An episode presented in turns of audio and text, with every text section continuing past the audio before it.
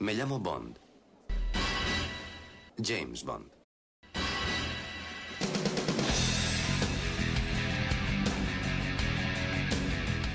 Hola, soy Alberto López, pero seguramente me conoceréis por mi nick en los foros, que es Clark. Tras el programa dedicado a los videojuegos, llega el turno de los juegos de mesa, en esta edición número 26 del podcast temático de Archivo 007.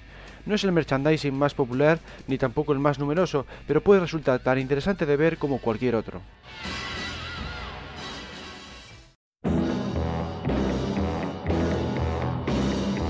Los primeros juegos de mesa basados en James Bond aparecieron en 1964 a raíz del impresionante éxito de Goldfinger. Uno de ellos fue James Bond Secret Agent 007 Game, publicado por Glidrose Productions, la misma editorial de las novelas de Ian Fleming y distribuido por AMB. Se trataba de un sencillo juego de tablero diseñado para mayores de 10 años, permitía de 2 a 4 jugadores y tenía una duración estimada de 45 minutos. Se englobaba en el género de la estrategia abstracta. Cada jugador tenía tres agentes y tres cartas. Cuando usaba una de ellas, colocaba a un agente en la localización que indicaba la carta. El lugar estaba representado en un recuadro del tablero. La puntuación venía dada por un reloj que había en el propio tablero. Si marcaba la 1 otorgaba un punto, pero si se situaba en las 12 el jugador obtenía 12 puntos. La aguja se movía una hora por cada vez que se moviera un agente, o lo que es lo mismo, una hora por cada turno de los jugadores. Cuando se alcanzaba una puntuación situada entre los 13 y los 63 puntos, los agentes podían encontrarse, lo que aumentaba la ganancia. Si había dos agentes en la misma localización, el segundo jugador en llegar a ella obtenía el doble de puntos. Si había tres, la triplicaba y así sucesivamente. El primer jugador en alcanzar una puntuación superior a los 100 puntos se hacía con la victoria. La caja mostraba una ilustración en la que Bond, con el rostro de Sean Connery, daba un puñetazo a un rival cuando se encontraba robando documentos confidenciales de una caja fuerte. Al fondo podía apreciarse a una chica rubia con una pistola. Ambas imágenes evocaban claramente a Goldfinger, al ser la película de ese año.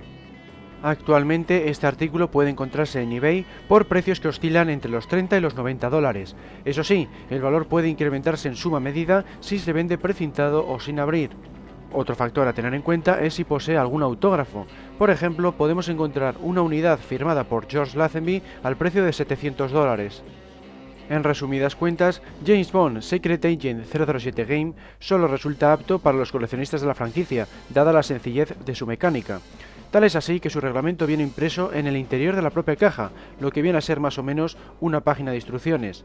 Tiene toda la pinta de convertirse en monótono y repetitivo en pocas partidas, fuera parte que no se relaciona con ninguno de los tres filmes existentes en aquel entonces.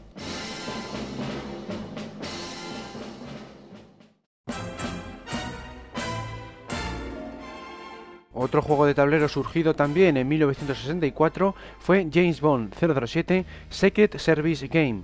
Si bien era muy sencillo, debió tener cierto éxito, porque contó con varias reediciones a lo largo de los años y fue distribuido en varios países. En concreto, apareció en Reino Unido, Holanda, Francia y Estados Unidos. El original fue obra de Spears Games y se lanzó en Reino Unido. La versión francesa surgió en 1966 y en 1969 bajo el nombre Le Jeu de James Bond, es decir, el juego de James Bond. Resulta curioso que este último, aparecido en el mismo año en que se estrenó al servicio secreto de Su Majestad, prescindió de emplear tanto el título del filme como el rostro de George Lazenby. En su lugar mostraba una ilustración genérica de Bond, aunque con la pose típica de Sean Connery, armado con la Walther PPK con silenciador. Desaprovechó así una buena oportunidad para llamar la atención del público. La mecánica de Secret Service Game, diseñada para permitir hasta 4 jugadores a partir de 9 años, se basaba en usar cartas y mover fichas. El objetivo consistía en hacerse con unos documentos secretos y llevarlos de vuelta a la casilla de salida los jugadores podían competir por llegar a estos documentos en primer lugar o esperar a robarlos cuando alguno de ellos los tuviera en su poder. Por el camino tomaban cartas que les permitían realizar acciones como por ejemplo desplazarse de una casilla a otra o quitarle los documentos a un oponente. Lo más llamativo del juego residía en las peanas. Las figuras que representaban a los jugadores tenían forma de James Bond y podían insertarse en unas peanas con forma de coche o barca según se utilizara un medio de transporte u otro para desplazarse por el tablero un tablero cuya estructura de casillas era circular, terminando en una isla ubicada en el centro, donde se hallaba la llamada Bolsa de los Secretos con los documentos. El jugador comenzaba la partida con 9 cartas, luego debía mover su ficha cada turno una casilla y decidir si utilizar alguna carta, como por ejemplo helicóptero, que permitía el desplazamiento de una a otra de forma inmediata. En caso de disponer de un vehículo, podía moverse de dos en dos casillas. La barca además le permitía el acceso a la isla de los documentos secretos. Otra forma de llegar a ella era mediante una carta con la que el personaje llegaba a la isla nadando. El juego se suele encontrar en eBay a precios situados entre los 50 y los 60 dólares, si bien como siempre depende mucho del estado en que se encuentra la caja. Por ejemplo, en algunos casos ha llegado a alcanzar los 100 dólares. Secret Service Game es por todo lo anterior otro juego de tablero más. Poseía la licencia oficial de 007, pero carecía de novedades respecto a la competencia. No obstante, tuvo éxito.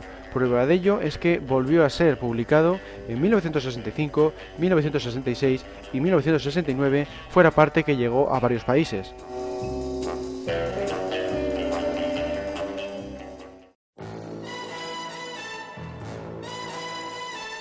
Operación Trueno fue la película de 1965 y ese mismo año también salió su propio juego de mesa. Titulado de igual forma, Thunderbolt guardaba más relación con el argumento de la cinta que juegos anteriores al inducir a los participantes a buscar las bombas atómicas en aguas del Atlántico.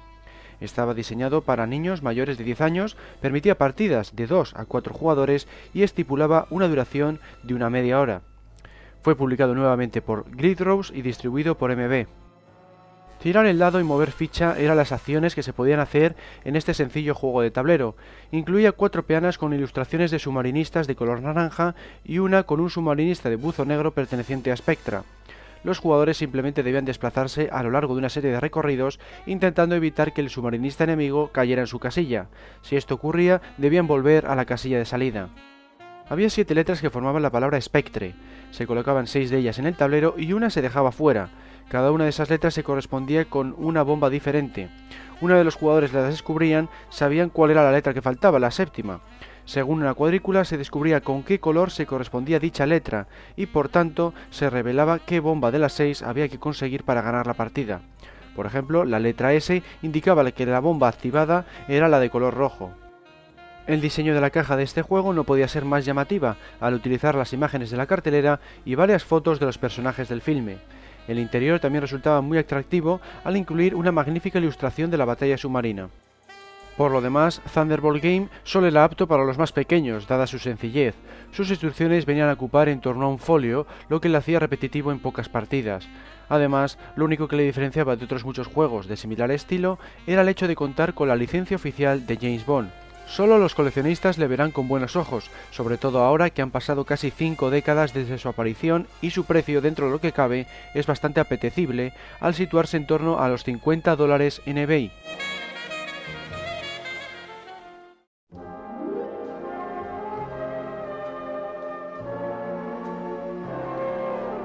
Otro juego basado en Operación Trueno y aparecido también en 1965 fue 007 Underwater Battle for Thunderbolt, Largo vs. Bond. Como su propio título indica, se inspiraba en la batalla submarina del final de la película. Fue publicado por Tree Ainge y estaba diseñado para permitir de 2 a 4 jugadores con edades superiores a los 8 años. La duración de las partidas rondaba los 3 cuartos de hora aproximadamente. Se componía de figuras de submarinistas bastante llamativas. Estaban hechas de plástico con peanas de metal y representaban a los dos bandos vistos en el filme. Los naranjas se correspondían con el ejército americano y los negros con los secuaces de largo. También había figuras de tiburones de similares características. El tablero mostraba una ilustración del mar y el reglamento venía escrito en la parte interior de la caja. Su valor de cara al mercado de los coleccionistas es realmente elevado. En 2005 se vendió en eBay por algo más de 600 dólares, mientras que en 2007 se vendió otra unidad en la misma web por una suma superior a los 1.300 dólares. De cara al público infantil, sin embargo, Underwater Battle no deja de ser otro juego de tablero más. Solo tiene el aliciente de emular la fantástica secuencia de Operación Trueno sin requerir la lectura de un reglamento complejo.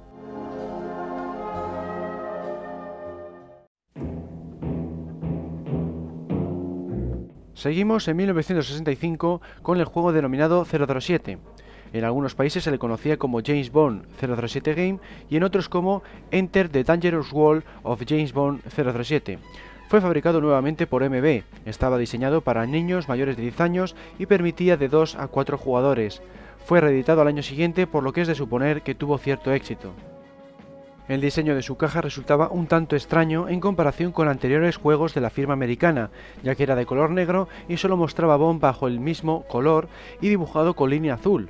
Prescindió por tanto de emplear ilustraciones o fotos relacionadas con las películas. El tablero estaba formado por una cuadrícula de 4 por 4 casillas. En cada uno de los lados, por fuera de esos 16 huecos, se situaban las letras de Bond, a razón de una por cada fila los jugadores podían pertenecer al equipo rojo o al negro y debían sentarse en lados adyacentes. De esta forma, si eran tres, debían jugar en dos equipos, uno de dos jugadores y otro de uno. En el caso de cuatro, se jugaba en parejas. Cada equipo cogía la mitad de una serie de fichas marcadas con números colocadas boca abajo. Cada turno debían colocarlas sobre la cuadrícula de forma que tuvieran fácil la obtención de las fichas del color contrario. Al mismo tiempo, debían dificultar que el rival se hiciera con las fichas de su color. Las fichas más valiosas de todas eran las que estaban marcadas con 007, ya que otorgaban 10 puntos cada una. La captura de fichas comenzaba una vez se habían llenado los 16 huecos. Debían colocar sus letras de Bond boca abajo en cada una de las casillas externas. Luego cogían aquellas fichas donde se cruzaban las filas de uno y otro jugador y se recibían tantos puntos como indicaran podía darse el caso de que se obtuvieran varias fichas en el mismo turno en el caso de 3 y 4 jugadores. Ganaba quien más puntos obtenía al final de las rondas que se establecieran. En la actualidad se puede encontrar este producto en eBay a partir de los 20 dólares. Incluso se pueden descargar las instrucciones para que nos podamos hacer una idea más exacta de cómo se jugaba. 007 fue un juego de tablero bastante más original que los que habían aparecido hasta ese momento, pero al mismo tiempo resultaba poco atractivo para el público infantil. Su mecánica de estrategia abstracta le hacía más apetecible para los adultos, aunque tampoco demasiado, dada su escasa profundidad.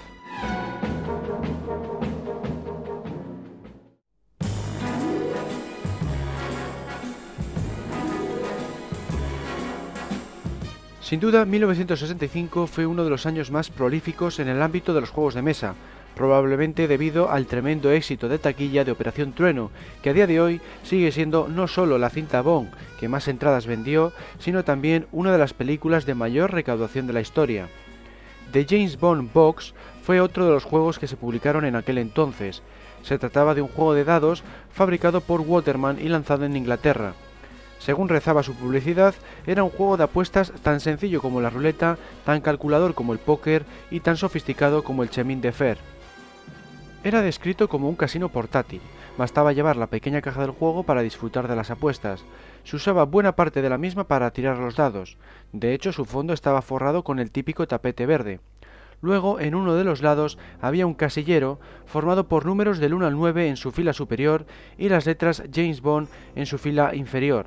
Así, la J se correspondía con el 1 y la D con el 9. Si se desplazaban estas letras sobre los números, se revelaban una serie de iconos que había debajo, como una pistola o unos palos de golf. La portada de la caja mostraba una fotografía de una mesa de casino rodeada de gente. El vestuario de los modelos era de lo más glamuroso, imitando así a las películas. Era la única referencia a la franquicia fuera parte de su título. No aparecía el logo de 007 con pistola, ni mucho menos imágenes de ninguna de las cuatro cintas estrenadas hasta ese momento, lo que hace pensar que se trate de un producto no oficial. Quizá por ello actualmente no es de los juegos Bond más caros, se puede encontrar en eBay a precios que se sitúan entre los 10 y los 30 euros.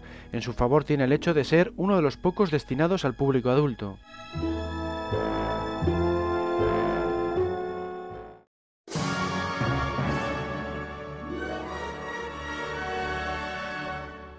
Rose y MB se encargaron de publicar y distribuir un nuevo juego de mesa basado en la franquicia en 1966. Se trataba de Goldfinger, cuyo diseño exterior era muy similar a Thunderbolt, es decir, mostraba fotografías de la película dejando un margen izquierdo para incluir los logotipos de los fabricantes. No obstante, también existía una versión con una caja de mayores dimensiones que poseía remaches metálicos y el típico cierre de los baúles. Volviendo a la caja de cartón normal, traía el reglamento escrito en el interior de la portada y otro fotomontaje parecido al de la caja en el armazón interior de la misma. Un diseño por tanto idéntico al de Thunderbolt. También estaba destinado a niños de más de 10 años, pero solo permitía dos jugadores. Según se explicaba, uno de los jugadores manejaba a Bond y otro a Goldfinger. El espía disponía de 16 agentes, representados por figuras rojas, mientras que el villano estaba protegido por 8 esbirros, cuyas fichas eran de color azul. Goldfinger se situaba en el centro de un tablero compuesto de una cuadrícula de 9 por 9 casillas. Los hombres de Bond debían moverse en línea recta a través de las casillas negras que había en los vértices. Cuando conseguía colocar dos figuras rodeando a un oponente, eliminaba su ficha. Se hacía con la victoria cuando conseguía rodear a Goldfinger con cuatro figuras. Por el contrario, si el villano lograba escapar, ganaba el otro jugador. Queda claro, por tanto, que era una especie de ajedrez. De hecho, si un jugador se disponía a efectuar un movimiento ganador, debía advertirlo como en tal juego. Goldfinger DMB se puede encontrar actualmente en eBay a precios que suelen rondar los 50 dólares.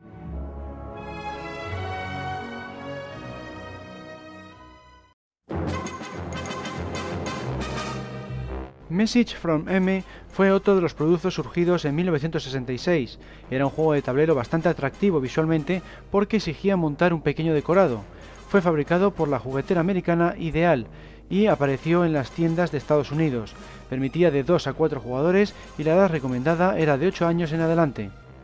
Las instrucciones, como de costumbre, venían escritas en la parte interior de la caja. El tablero consistía en cuatro territorios de plástico que representaban las guaridas de los enemigos de 007. Los jugadores debían forzar a estos villanos a salir de ellas, es decir, obligarles a que se movieran hasta la última casilla de su territorio. El primer jugador que lograra esto, con cualquiera de los enemigos, le capturaba y ganaba la partida. Esta mecánica e incluso muchas de las piezas fueron utilizadas más tarde por la propia Ideal para otra serie de juegos denominados Famous Mystery.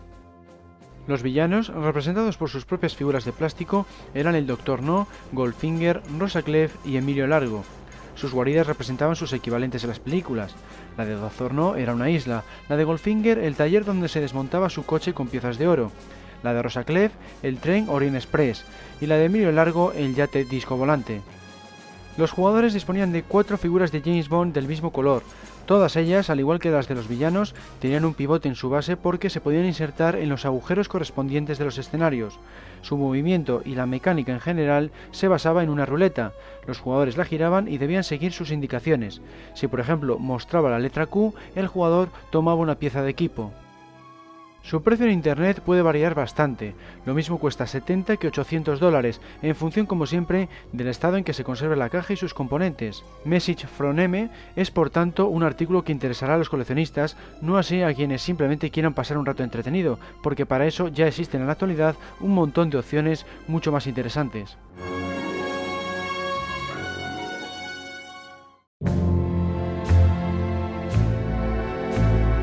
En 1966 también apareció en el mercado James Bond 007 Card Game. Como su propio nombre indica, se trataba de un juego de cartas fabricado por MB. Permitía de 2 a 4 jugadores y estaba diseñado para edades superiores a 10 años. Constaba de 35 cartas numeradas del 1 al 7, habiendo 5 de cada una y 7 cartas 007. También incluía chips, es decir, las clásicas fichas de casino para realizar apuestas. Eran de color rojo, azul y blanco. Cada jugador tomaba tres cartas, dos visibles y una tapada. El objetivo era conseguir una combinación de tres cartas iguales, como por ejemplo tres 5 o tres cartas correlativas, como 3, 4, 5. Las cartas 007 eran comodines, pudiendo tomar el valor que eligiera el jugador. Todos los jugadores ponían una de sus fichas en el bote antes de empezar. Luego podían intercambiar sus cartas por las de los rivales a raíz de una por turno. La partida continuaba hasta que uno de los jugadores declaraba una combinación ganadora. Entonces los otros jugadores debían decir si le creían o si pensaban que era un farol. Si le creían y en efecto poseía una combinación ganadora, recibía un chip. Si le creían pero era un farol, ganaba 3. En el caso de que alguien hubiera indicado que era un farol y efectivamente así era, recibía tantos chips como hubiera apostado hasta un máximo de 3. Por el contrario, se afirmaba que su rival estaba de farol pero no era así, perdía su apuesta y además el oponente se llevaba un chip del bote. El juego terminaba cuando se acababan las fichas. No es de los juegos más comunes, pero en ocasiones ha aparecido en eBay. Muchas de las cajas suelen estar abolladas y por eso el precio tan solo suele rondar los 15 euros. En resumen, James Bond 007 Card Game viene a ser parecido a los juegos de cartas tradicionales como el póker o el blackjack. El hecho de que su portada muestre una fotografía de Sean Connery en Goldfinger es lo único que le diferencia de cualquier otro producto de similares características pero debió ser justo esa imagen lo que seguramente atrajo a más de uno en su día y lo que puede atraer a los coleccionistas en la actualidad porque se trata de un producto oficial como todos los que editó MB en aquella época.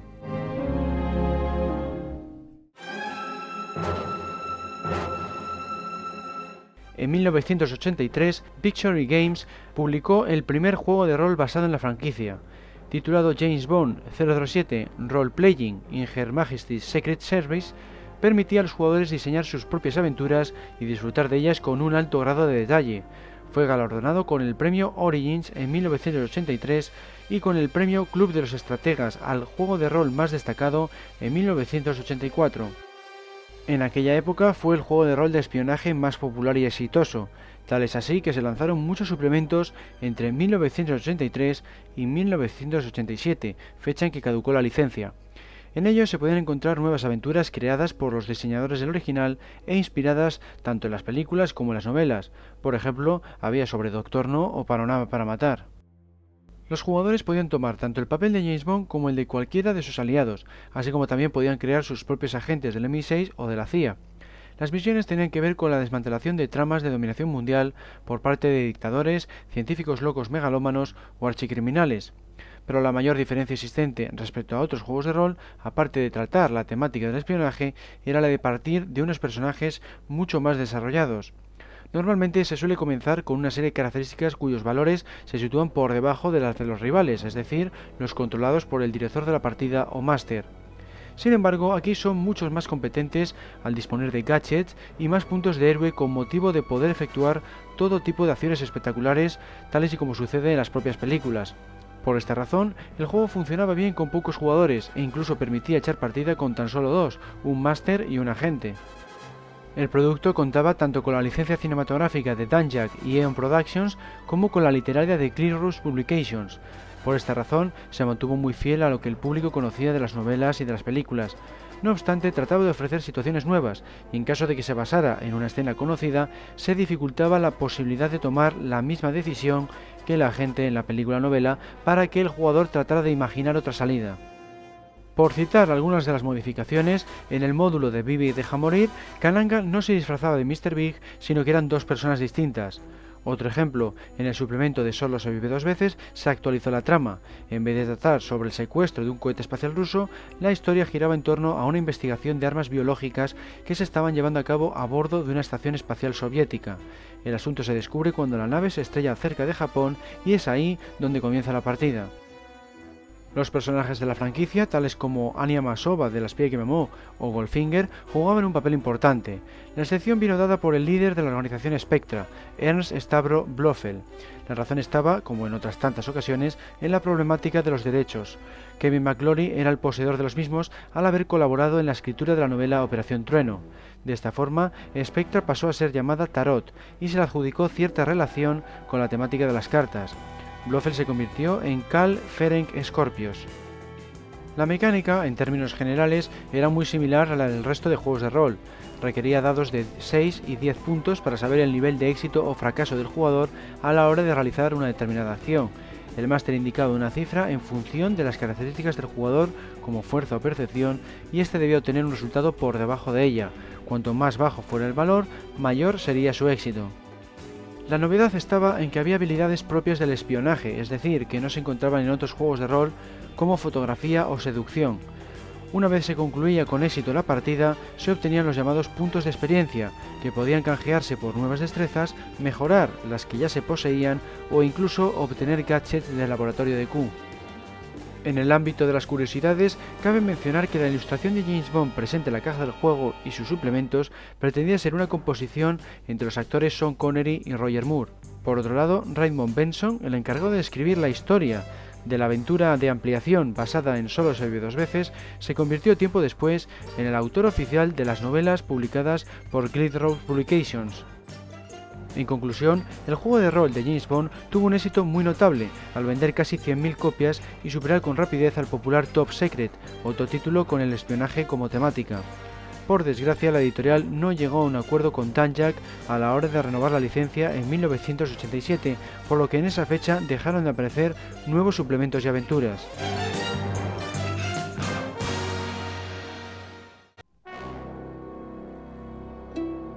Más de 20 años después del estreno de Goldfinger en 1985, salió a la venta un nuevo juego de mesa basado en la película.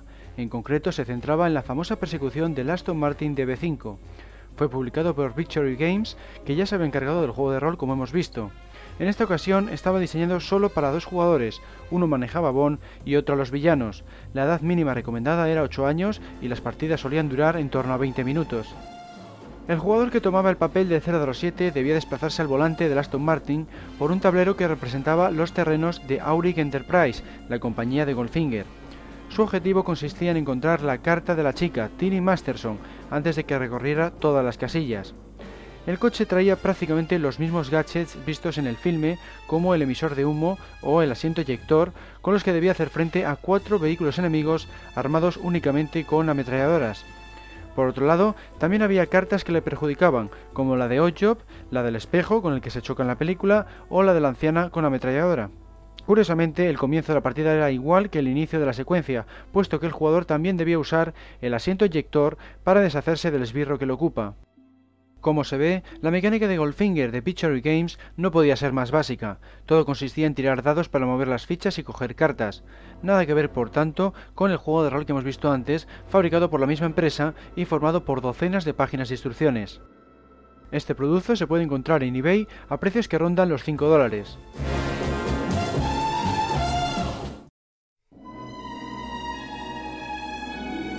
En 1967 se estrenó Solo se vive dos veces, la quinta entrega de la franquicia.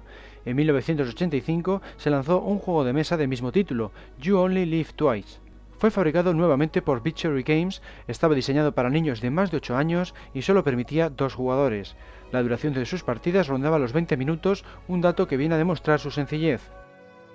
Su caja era algo más pequeña que de costumbre, al tener unas dimensiones similares a las de un folio A4. En su portada mostraba una ilustración del girocóptero de la película, la llamada Pequeña Nelly. En su parte trasera se incluía una breve descripción. A bordo de la pequeña Nelly, un aparato volador unipersonal, James Bond viaja al volcán donde sospecha que han tenido lugar los eventos revelados.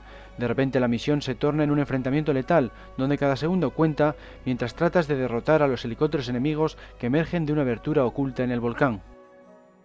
Queda claro que se trataba de una recreación del combate aéreo visto en el filme. Uno de los jugadores tomaba el papel de Bond, moviéndose por el tablero con el objetivo de destruir a sus oponentes con el mismo repertorio de armas de la película, ametralladoras, misiles, cohetes, lanzallamas y minas aéreas. Por su parte, el jugador rival manejaba cuatro helicópteros dotados de ametralladoras. El tablero se componía de recorridos formados por líneas y puntos dibujados sobre una ilustración de un volcán. Algunos de los puntos representaban una altitud mayor que otros, lo que dificultaba o facilitaba los disparos sobre el oponente. Su precio en eBay suele situarse entre los 25 y los 30 dólares, por lo que no es de los más caros ni mucho menos, de modo que resultará muy atractivo de cara a los coleccionistas. Sin embargo, al jugador habitual de este tipo de entretenimientos no le llamará la atención, al poseer un reglamento demasiado simple.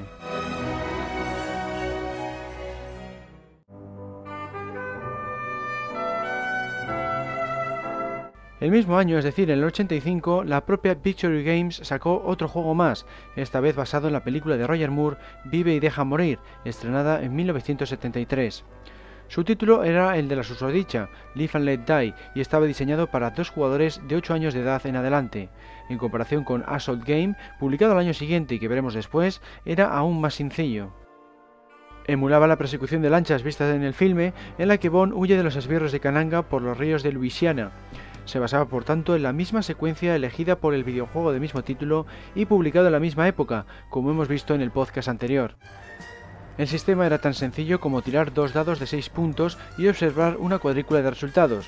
A la hora de desplazarse, si el jugador obtenía un 10, movía 5 espacios. Sin embargo, si sacaba un 7, movía 6.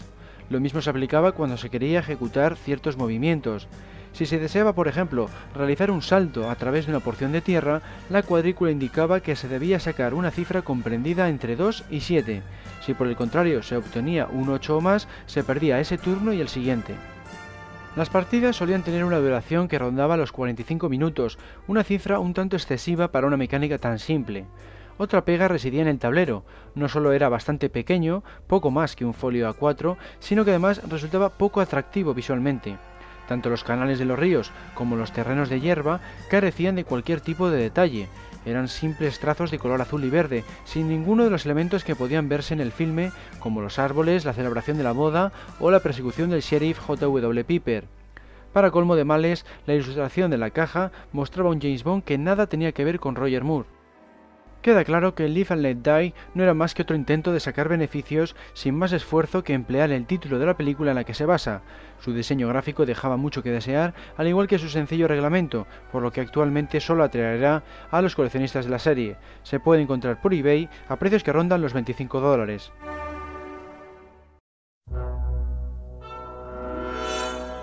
De la mano nuevamente de Victory Games, apareció en el mercado el juego de mesa basado en la película de 1974 El hombre de la pistola de oro. Titulado de igual forma, The Man with the Golden Gun, era un juego de tablero tan sencillo como los otros que hemos visto de Victory Games y llegó a las tiendas el mismo año que aquellos, en 1985. Su aspecto más llamativo era el hecho de que solo permitía un único jugador. La edad recomendada era 8 años y la duración media 30 minutos. El jugador, en la piel de James Bond, debía obtener el agitador Solex de la casa de Escaramanga, como en el filme. En concreto, debía recorrer un laberinto y salir de él con el dispositivo en su poder, evitando caer presa del villano. El mapa era diferente para cada partida porque se debía colocar una carta en cada habitación que indicaba lo que había en su interior. Podía ser el propio Escaramanga, su secuaz Nignac, un grupo de maniquíes armados con ametralladoras o un suelo deslizante, por citar algunos ejemplos. La resolución de cualquiera de estos obstáculos era tan sencilla como tirar dos dados de 6 puntos. Al igual que sucedía con el juego de Vive y deja morir, el que nos ocupa disponía de un tablero muy poco vistoso. Sus casillas únicamente mostraban dos texturas diferentes, unas eran de una tonalidad morada y otras imitaban al cristal. Lo más cuidado del conjunto eran los personajes, representados en láminas de cartón que encajaban en unas peanas de plástico. Sus ilustraciones, dentro del tono infantil del juego, no estaban mal, salvo por el hecho de que apenas guardaban relación con los actores de la cinta. En fin, The Man with the Golden Gun era otro juego del montón, o mejor dicho, otro intento de aprovechar la franquicia de Bond sin demasiado esfuerzo. La temática del laberinto de Scaramanga podía haber dado mucho más juego y no hubiera costado nada haber incluido un modo para varios jugadores. Su reglamento, simple a más no poder, ni siquiera contemplaba la posibilidad de competir por turnos, es decir, alguna forma de comparar partidas individuales de varios jugadores. Por todo ello, no es de extrañar que su precio en eBay ronde cifras no superiores a los 30 euros.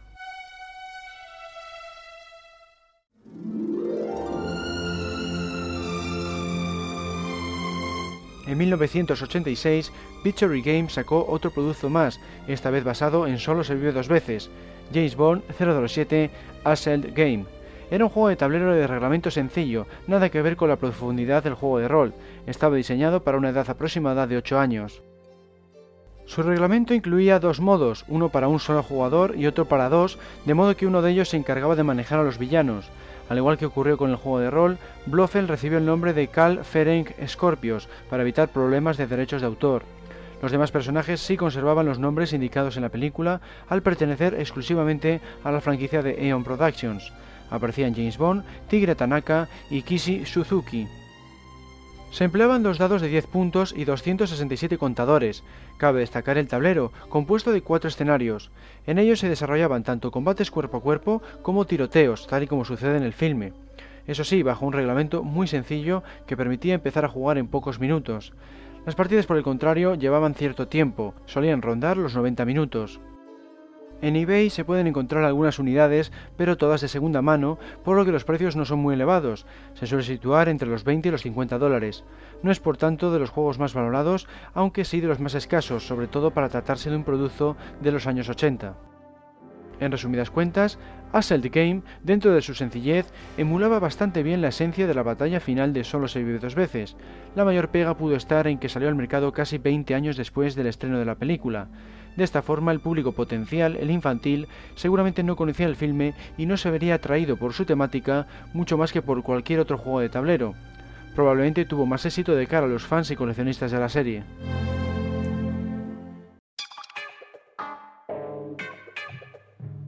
Aprovechando el estreno de GoldenEye, en 1995 se publicó un juego de preguntas y respuestas. Mejor dicho, se editó una expansión para un juego existente llamado The Rail to Rail Picture Show. Se componía de dos partes, una de preguntas sobre cine y otra en la que los jugadores, agrupados en equipos, debían adivinar de qué película se trataba observando únicamente los dibujos realizados por un compañero. La expansión que nos ocupa, titulada 037 Movie Trivia Game, carecía de esta última modalidad y podía ser jugado de forma independiente al original. To Rail fue desarrollado por la editorial canadiense Daisy Rail y estaba diseñado para permitir partidas de 2 a 4 jugadores y de una duración aproximada de 30 minutos. Las más de 1400 preguntas se dividían en cuatro categorías diferenciadas por su color. Las amarillas, denominadas Bond Basics, eran las más fáciles y tenían que ver principalmente con los villanos, las chicas y el atrecho. Las rosas cubrían la época de los filmes de Sean Connery y George Lazenby. Las azules se centraban en las entregas de Roger Moore, Timothy Dalton y Pierce Brosnan, llegando hasta GoldenEye. Las plateadas eran más generales, de modo que podían ser tanto muy fáciles como muy difíciles. Entre sus temáticas estaban, por ejemplo, los personajes secundarios, la música o los diálogos. Ahí va un ejemplo. ¿Cómo se llamaba la chica con la que Bond compartía un jacuzzi en Panorama para Matar? La respuesta, indicada por el reverso de la tarjeta, era Paula Ivanova. Al contrario que en el Trivial Pursuit, el jugador podía elegir la categoría de la pregunta. Si la acertaba, la apuntaba en un casillero del mismo color en una tarjeta. Este sistema tenía su razón de ser en el hecho de que no había tablero.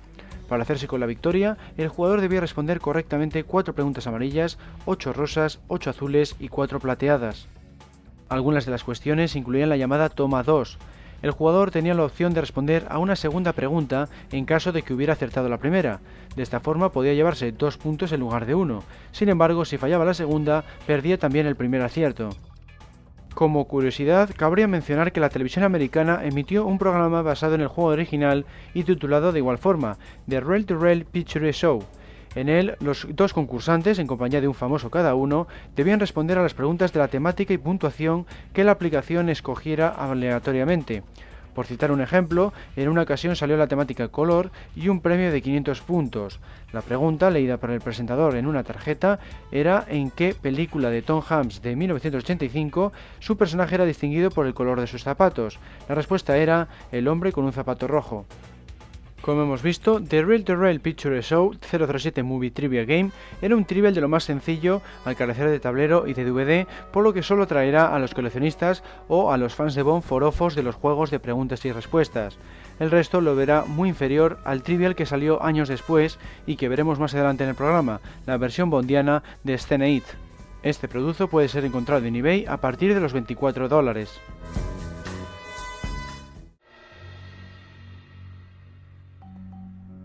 The James Bond 007 Collectible Card Game fue el título del primer juego de cartas coleccionables basado en la franquicia. Este sistema permitía al jugador construir su propio mazo para ir mejorándole y así poder vencer a los mazos de otros jugadores. Recordaba por tanto el clásico Magic the Gathering, el más popular de este género. Fue publicado por Target Games en 1995, aprovechando una vez más el estreno de GoldenEye. De hecho, el pack de iniciación tomaba el título de la película, el juego no solo permitía coleccionar unas cartas de excelente diseño, con estupendas fotos de la saga, sino que también traía un reglamento de lo más elaborado y muy fiel a las películas. Aparecían los gadgets de Q, los esbirros, las localizaciones exóticas, las chicas, etc. La primera edición contó con 700 cartas distintas y debió tener cierto éxito porque se planeó una segunda para el año siguiente.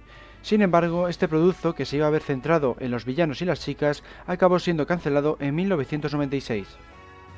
La mecánica, diseñada para solo dos personas de 8 años de edad como mínimo, instaba a los jugadores a enfrentarse, a pesar de interpretar ambos a agentes secretos al servicio de su majestad. Cada uno tenía sus propias cartas de misión, que debían superar para obtener puntos, pero también existía la posibilidad de cumplir los objetivos del otro jugador, lo que otorgaba el doble de puntuación. En su vertiente más rápida, el jugador que se hacía con 25 puntos era el ganador.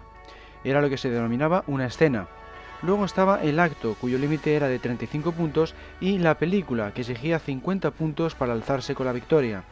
La duración de la partida, por tanto, podía graduarse, pero en términos generales no solía superar los 60 minutos.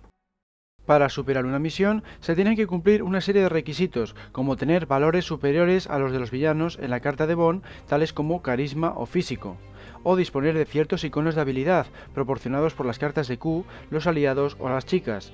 Por ejemplo, Tiffany Case, la chica de Diamantes para la Eternidad, otorgaba la habilidad inventiva, que podía ser uno de los requisitos de una de las misiones.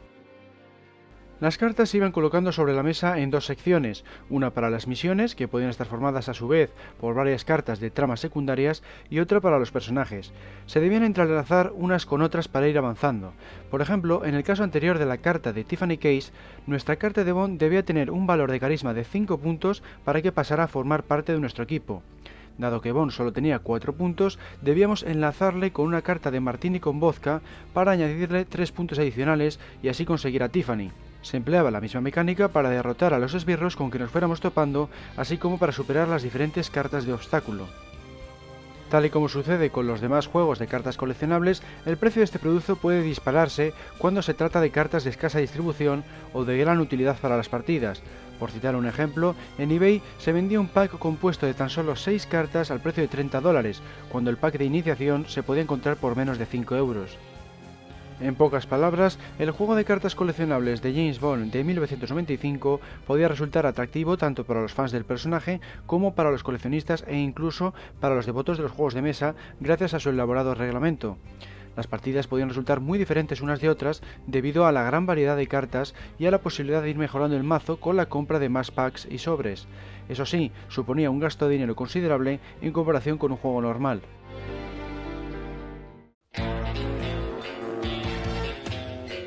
Si bien la serie de animación James Bond Jr. se había emitido en 1991, la editorial australiana Crown and Andrews debió publicar su juego de mesa en 1995 con motivo de aprovechar el paso de GoldenEye por los cines de todo el mundo. Se titulaba James Bond Jr. The Game y se podría definir como el típico juego de tablero destinado al público infantil, como no podía ser de otra forma.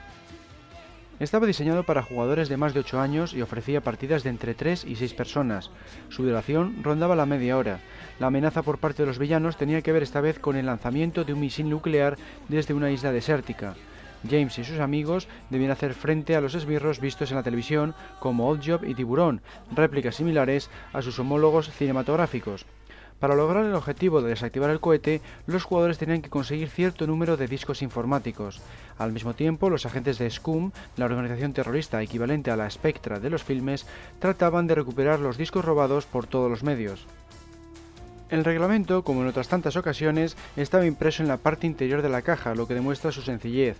Básicamente los jugadores debían mover a los personajes, figuras de cartón con peanas, por un tablero de casillas lanzando un dado de 6 puntos a la hora de enfrentarse a los enemigos, tenían que superar los valores de fuerza, inteligencia y destreza descritos en una cuadrícula, lanzando también ese mismo dado. Podían usar gadgets para facilitar los combates y mejorar sus propios valores. Luego, para alcanzar el misil, debían caer en su casilla con una tirada exacta. Los miembros de Scum, por su parte, tenían que capturar a todos los jugadores al mismo tiempo para devolverles a la casilla de salida. James Bond Jr. The Game fue, por todo lo anterior, otro producto oficial que desaprovechaba la oportunidad de ofrecer un juego en condiciones, no aportaba nada nuevo al trillado género de los juegos de tablero. Su único atractivo residía en el hecho de ser el único basado en la serie televisiva, pero lo hizo en una época en la que ya no se emitía. Incluso el videojuego oficial había aparecido tres años atrás, como hemos visto en el podcast anterior. Actualmente se puede encontrar en eBay a precios que rondan los 30 euros.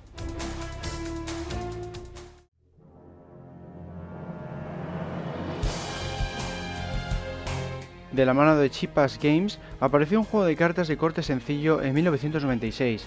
Llevaba por título Before I Kill You Mr. Bond, es decir, antes de que te mate, señor Bond, y ponía al jugador en la piel del villano.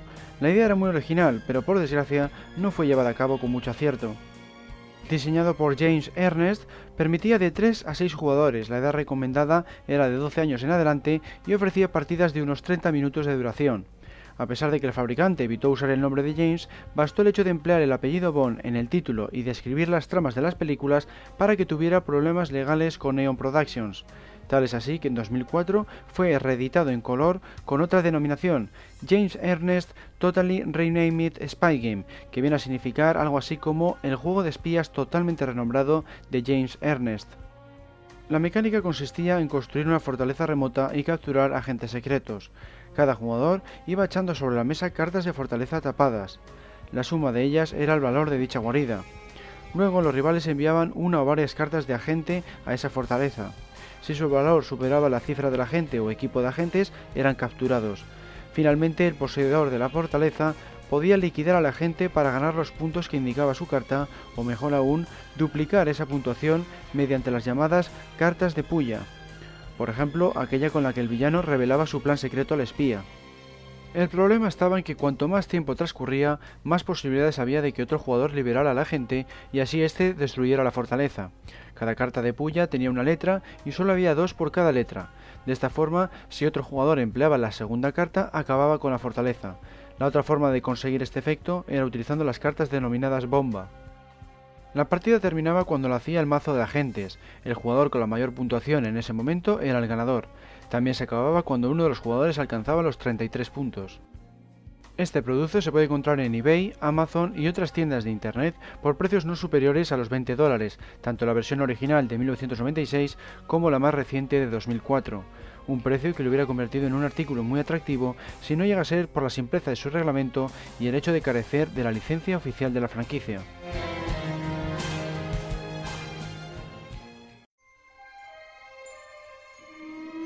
En 2004, la editorial Screen Life, especializada en juegos de mesa con DVD, publicó Scenit 007 Edition. Era una versión de su famoso juego de preguntas dedicada en exclusiva a la franquicia de Bond. Permitía de 2 a 6 jugadores y se recomendaba para niños mayores de 6 años.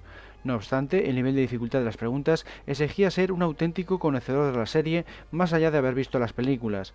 Por esta razón, las partidas lo mismo podían durar 45 minutos que 15. Las cuestiones se dividían en tres niveles de dificultad. Las más complejas hacían referencia a aspectos externos a los propios filmes y ni siquiera daban respuestas para escoger.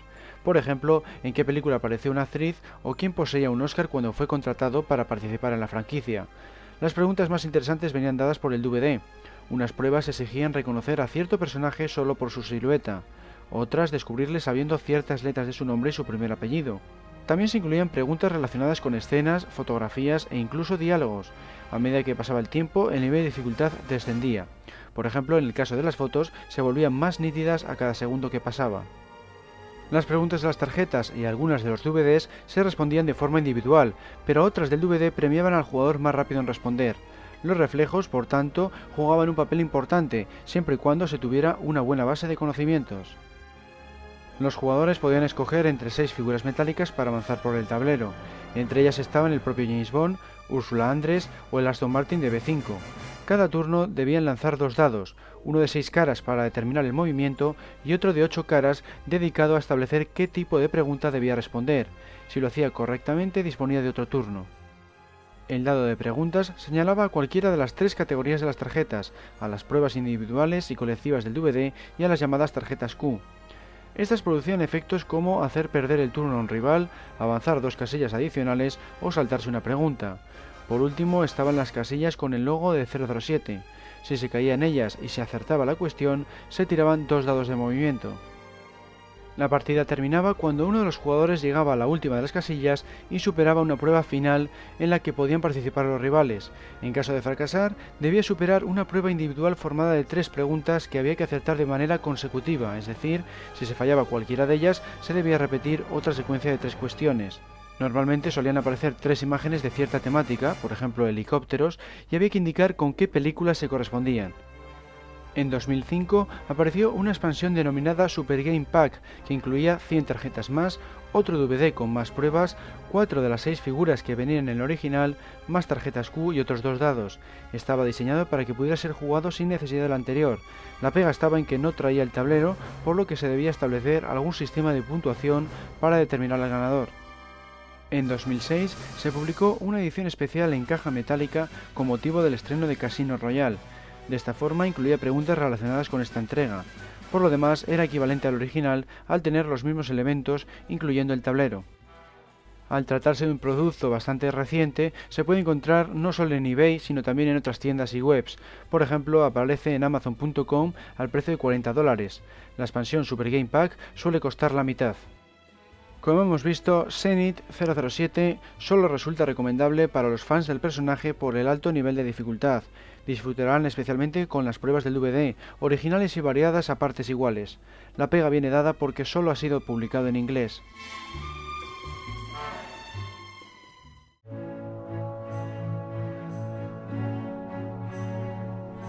El estreno de Casino Royale también impulsó el lanzamiento de una versión exclusiva de Monopoly, llamada James Bond 007 Monopoly, llegó a las tiendas en 2006 de la mano de Poly, una empresa dedicada precisamente al desarrollo de este tipo de productos. Suyos también fueron, por ejemplo, el Cluedo de los Simpson o el Riggs de Metal Gear Solid. Como el Monopoly clásico, se recomendaba para mayores de 8 años y permitía de 2 a 6 jugadores. La mecánica era idéntica, cambiando únicamente los nombres de las casillas, que ahora eran localizaciones de las películas en vez de calles, y las descripciones de las tarjetas, que ahora eran aliados y villanos. Otra novedad residía en el aspecto de las fichas. Eran de estaño y representaban al sombrero de Objob, el zapato de Rosa Klebb, el Aston Martin DBS, el logo de 007, el Jet Acrostar visto en Octopussy y el coche submarino Lotus Sprite. Se incluían referencias a Casino Royale y un modo de juego rápido destinado a conseguir partidas de hasta 60 minutos de duración. En 2008 surgió una nueva edición titulada Ultimate James Bond Collector Edition Monopoly. La razón estaba nuevamente en el estreno de la siguiente película, Quantum of Solas. Su principal novedad, aparte de hacer referencia a dicha entrega, fue la de permitir al jugador configurar el tablero mediante pegatinas reutilizables. De esta forma se podían escoger entre 51 localizaciones diferentes para dar con una de las millones de combinaciones posibles. Entre ellas estaban, por ejemplo, el rancho de Goldfinger, el superpetrolero Liparus de las Pie que Mamó o el palacio de hielo de Muere otro día. Las habituales casas y hoteles fueron reemplazados por guardias y sistemas de seguridad a la hora de incrementar el valor de la propiedad. Por otro lado, las estaciones de tren pasaron a convertirse en trenes vistos en las películas como el Orient Express de Desarrollo con Amor o el tren blindado de Jano visto en GoldenEye. El diseño del tablero era bastante llamativo, al incluir en el centro un gun en el que se podían ver las carteleras de las 22 películas. Se conservaron, sin embargo, las ilustraciones de las casillas de salida, la cárcel y demás. Las fichas de los jugadores volvían a ser de estaño y representaban, por ejemplo, la lancha de Q del mundo nunca suficiente o el Zeppelin de Thorin de Panorama para Matar. Así pues, estas ediciones bondianas del mítico Monopoly no ofrecen apenas novedades en lo que al reglamento se refiere, por lo que solo atraerán a los coleccionistas de la franquicia o a aquellos que no tengan el juego original. Se puede encontrar fácilmente por internet a precios que oscilan entre los 30 y los 60 dólares.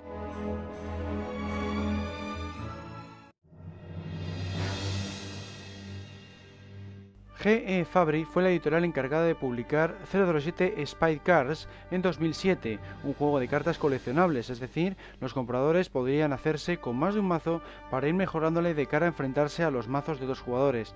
Estaba diseñado únicamente para dos personas en partidas que rondaban los 20 minutos de duración. La mecánica era la misma que veremos más adelante con el juego Top Trumps. El jugador debía escoger una de las características del personaje, como por ejemplo inteligencia o fuerza, esperando superar el valor de la carta del rival. El ganador se hacía con la carta del oponente. La victoria era para quien se quedaba con todas las cartas. No obstante, existían algunas diferencias. Una de ellas era que los personajes tenían una serie de valores de color rojo que permitían engañar al rival. Por otro lado, había cartas de bonus, gadgets y vehículos que podían modificar los valores de las cartas de personaje. Otra novedad estaba en el hecho de tratarse de un juego coleccionable, lo que impedía en buena parte que los jugadores pudieran saberse de memoria los valores de todas las cartas. Al mismo tiempo, esta cualidad hace que pueda ser terriblemente caro, Existen cartas que, bien por su limitado número de unidades o bien por su potencia de juego, pueden llegar a costar más de 25 euros en eBay cuando los packs de sobres o la caja de iniciación de 275 cartas rondan los 30 euros. En suma, 007 Spy Cards parece tener un mayor atractivo de cara a los coleccionistas que de cara a los devotos de los juegos de mesa. Su mecánica es demasiado simple en proporción a su precio. Sin embargo, el hecho de que sea coleccionable y por tanto haya diferente número de unidades de unas cartas que de otras puede atraer a los fans ávidos de aumentar sus posesiones.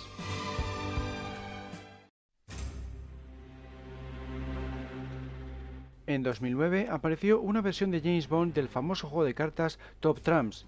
Se titulaba Top Trumps 007 The Best of Bond e incluía fotografías de todas las entregas hasta la fecha, incluyendo Quantum of Solas. En concreto aparecían los seis James Bond, aliados de Q, chicas como Senia Onatop y villanos como Dominic Green. Al igual que en el resto de productos de este sello, cada personaje disponía de una serie de características tales como brutalidad o seducción, el jugador elegía uno de esos valores y si superaba la cifra de la carta del oponente se la llevaba. En caso de empate, ambas cartas pasaban a formar parte de un bote. Quien ganaba la siguiente ronda se llevaba tanto la carta del rival como el bote. la victoria recaía en el jugador que obtuviera las 32 cartas del mazo.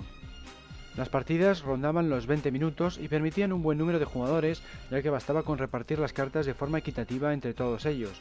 Su sencillez le hacía especialmente apto para ser jugado fuera de casa, tal es así que existen versiones para móviles de todos los mazos de la editorial. En 2010 salió un nuevo pack de cartas dedicado a las chicas Bond. Se tituló Bond Girls y solo se publicó en Alemania. Quizás se quiso suplir la escasa presencia de estos personajes en la versión anterior, donde solo aparecían el M de Judy Dench, Moni Penny, Senia Onatop y Rosa Klebb. Se espera que este artículo aparezca en versión inglesa a finales de 2012 con motivo del estreno de Skyfall. También está pendiente el lanzamiento de una edición dedicada a los villanos. En resumidas cuentas, Top Trumps posee una mecánica tan sumamente sencilla que solo resulta apto para los más pequeños. El único atractivo que posee la versión que nos ocupa respecto a los muchos otros mazos de la marca reside en mostrar fotografías de los personajes de la franquicia Bond. Otro aliciente de The Best of Bond es que se puede adquirir por internet a precios que rara vez superan los 8 euros.